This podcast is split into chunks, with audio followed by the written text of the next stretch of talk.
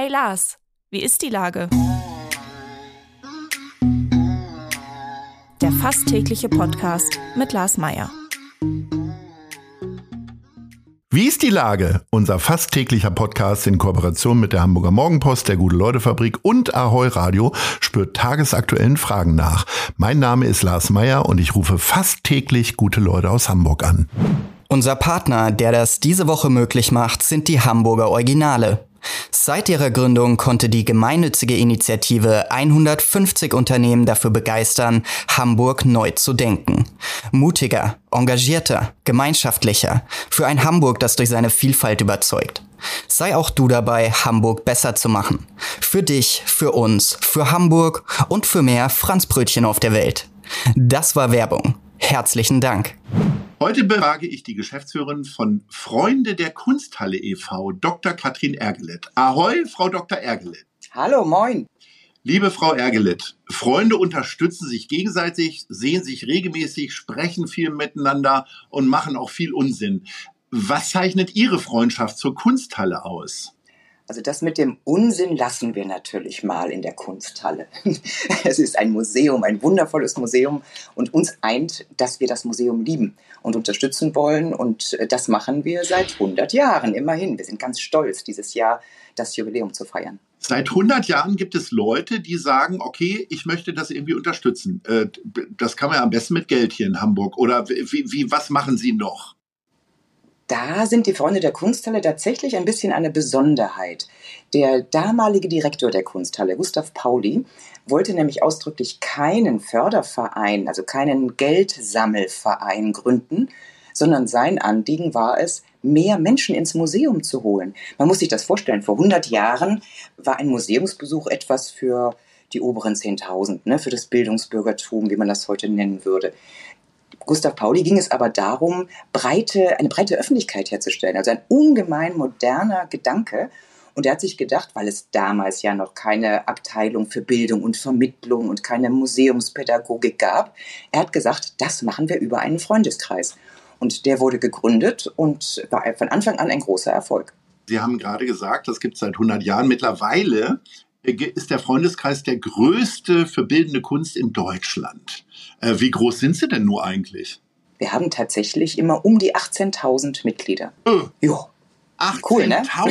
Ich dachte, ja. das wären das wären ein paar Dutzend reiche Hamburger, die äh, zu viel Gold an den Jacketts tragen und dann immer mal wieder ein bisschen gute Ideen und Geld reinwerfen. 18.000. Ich weiß 18. gar nicht, wie ich weiß gar nicht, wie viel, äh, wie viel Mitglieder der größte Sportverein in dieser Stadt hat, aber 18.000, da kann man ja einiges machen. Ja, das kann man tatsächlich. Aber da sieht man, dass die Rechnung damals des Museumsdirektors aufgegangen ist. Er wollte die Menschen erreichen, die breite Masse erreichen und nicht Geld sammeln von ein paar gut betuchten ähm, Leuten mit Silberknöpfen am Jackett. Okay. Was kann ich denn tun, wenn ich Freund von Ihnen werden möchte? Oh, Mitglied werden kann ich nur empfehlen. Ja. Einfach Wie teuer ist Website. Das? 75 Euro im Jahr. Mhm. Und wenn Sie jetzt eintreten, es ist ja noch Februar, also ab März, ist es dann tatsächlich nur noch der anteilige Jahresbeitrag. Also schon wieder Geld gespart. Ach, das hört sich ja nach einem Schnäppchen fast an. Ja, ist ein Schnapper. So, jetzt haben Sie 100 Jahre gefeiert. Was, äh, wie haben Sie denn gefeiert? Gab es ähm, ordentlich Häppchen, Hawaii-Toast und eine Fanta für jeden oder wie haben Sie gefeiert? Wir sind tatsächlich vom Senat eingeladen worden ins Rathaus war ein ganz großartiges Ereignis. Natürlich konnten wir nicht allen 18.000 Mitglieder mitbringen. Wir mussten ja eine, eine Liste abliefern. Wir haben das dann ausgelost, haben also allen Mitgliedern gesagt, bitte, wenn ihr dahin möchtet, wenn ihr Zeit habt, sagt Bescheid. Und wir konnten tatsächlich 500 Menschen in den tollen Saal im Rathaus. Äh, was ist denn Ihre Hauptaufgabe als Geschäftsführerin? Also, das steckt ja im Wort Geschäfte führen. Das heißt, jedem, den Sie möglicherweise über den Weg laufen, den, äh, den graben Sie auch gleich erstmal an und legen ihm eine, äh, eine Mitgliedschaftsantrag hin? Oder wie habe ich mir das vorzustellen? Also für dieses Angraben hoffen wir eigentlich unseren ehrenamtlichen Vorstand zu haben. Ein äh, neunköpfiges Gremium mit dem Direktor als geborene Mitglied. Die sind so wunderbar vernetzt und natürlich hoffen wir, dass die jeden, jede einzelne Person, die die treffen, äh, zu uns bringen. Nein, die Freunde sind sehr breit aufgestellt. Also wir äh, haben nicht nur ein großes Veranstaltungsprogramm, wir betreiben äh, die Museumsshops in der Hamburger Kunsthalle, auch das schon fast seit Gründung. Und da ist tatsächlich einiges an Geschäften zu führen, doch. Ich nehme mal an, dass sich die Veranstaltungen vor allen Dingen in der Kunsthalle bewegen. Gibt es dann so Previews oder was machen Sie da so für Sachen? Wir haben äh, Führungen natürlich äh, durch die aktuellen Ausstellungen, aber auch durch die Sammlungen, die ja fantastisch sind. Äh, wer es genauer wissen will, kann bei uns an Seminaren teilnehmen. Diese Seminare, die einfach zwei bis drei Stunden dauern und in die Tiefe gehen, werden in, seit Corona natürlich auch online angeboten, was sehr gut angenommen wird, damit man auch vom heimischen Sofa oder im Sommer von der heimischen Terrasse aus teilnehmen kann. Aber wir schauen tatsächlich auch über unser Haus hinaus und machen Exkursionen und Kunstreisen. Ähm, eigentlich alles, was an Kunst und Kultur spannend sein könnte, im Zusammenhang mit der Kunsthalle. Wir bemühen uns schon immer, einen Bezug zu unserem Haus, zu unserem Museum, das wir so sehr lieben, herzustellen. Jetzt werden Sie ja nicht nur vom Senat gefeiert, indem Sie äh, ins Rathaus kommen durften, sondern ja auch von der Kunsthalle. Da gibt es für mich eine Ausstellung für Sie. 1923 Gesichter einer Zeit. Was für Gesichter sehe ich denn da? Das wird bestimmt unglaublich spannend. Äh, wir selber wissen es auch noch nicht so ganz genau. Was uns aber aufgefallen ist, als wir selber ein bisschen recherchiert haben, ist, wie unglaublich vielfältig die Kunst in dieser Zeit war und auch die Kunststile. Man denkt ja immer, ja Gott, 1920, das war eine ganz bestimmte Epoche. Was da aber gleichzeitig passiert, wie unterschiedlich die Menschen äh, den Blick auf, die, äh, auf das gerichtet haben und das umgesetzt haben, was sie gesehen haben, ist, ist fantastisch. Also wir sind sehr gespannt freuen uns auf die, auf die Eröffnung am 27. April. Ähm, sind alle eingeladen, also Kinder. Ich hoffe nicht, die Sirenen, die wir da im Hintergrund hören, dass sie gerade zur Kunsthalle fahren, weil es da brennt. Also da drücken wir mal die Daumen. Wie oft sind Sie denn tatsächlich in der Kunsthalle zu Besuch? Mal Hand aufs Herz. Gibt es da eine Verpflichtung oder gehen Sie freiwillig jede Woche? Ja, unsere Büros sind in der Hamburger Kunsthalle. ich muss gestehen, dass manchmal der Arbeitsalltag verhindert, dass ich so oft in der Sammlung bin, wie ich es gerne möchte. Aber ich bin natürlich in der unglaublich privilegierten Situation, dass ich selbst auf dem Weg zum Händewaschen an Kunst vorbeikomme. Und das ist natürlich fantastisch. Und ist das so, dass Sie dann auch, ich meine, das berühmteste Bild ist ja wahrscheinlich der Wanderer, ähm, dass Sie da auch immer mal wieder nach dem Rechten sehen und gucken, okay, dass da noch kein Kartoffelpüree dran ist? Also, dass man sich den, Wert, den wertvollsten Schatz immer wieder nochmal anguckt?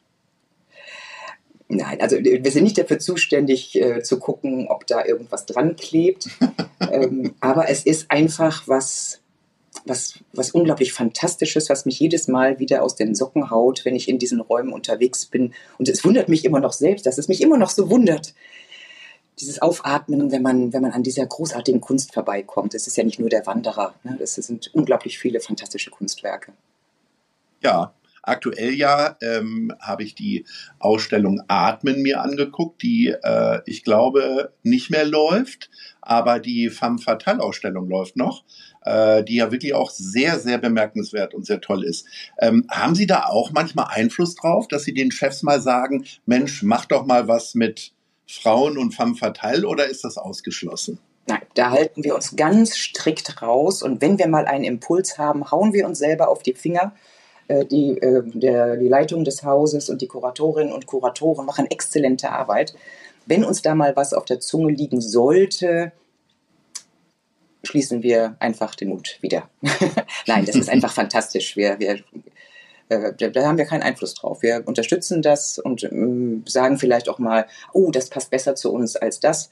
Aber wir würden niemals Einfluss auf Ankäufe oder niemals einen Einfluss auf, äh, auf das Ausstellungsprogramm nehmen. Aber sicherlich sind Sie ja dafür da, auch viele Leute in die Kunsthalle reinzutreiben. Also ich meine, die 18.000 Freunde werden ja schon mal automatisch hingehen.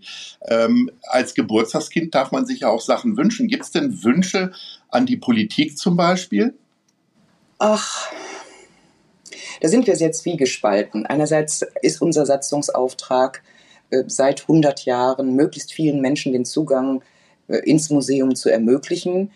Andererseits wäre eine, eine vollständige Freigabe des Eintritts völlig kontraproduktiv. Ne? Also wir sind da ein bisschen hin und her gerissen, äh, wie wir da vorgehen sollen. Ich glaube, es ist ein sehr guter Anfang gemacht, jetzt dadurch, dass am ersten Donnerstag im Monat die Abende kostenlos sind. Also das finde ich ist ein tolles Angebot und wir hoffen tatsächlich, dass da noch mehr Menschen den Weg in die Kunsthalle finden, die bisher gedacht haben, oh, ach, das ist ja doch teuer und so genau will ich es ja auch gar nicht wissen.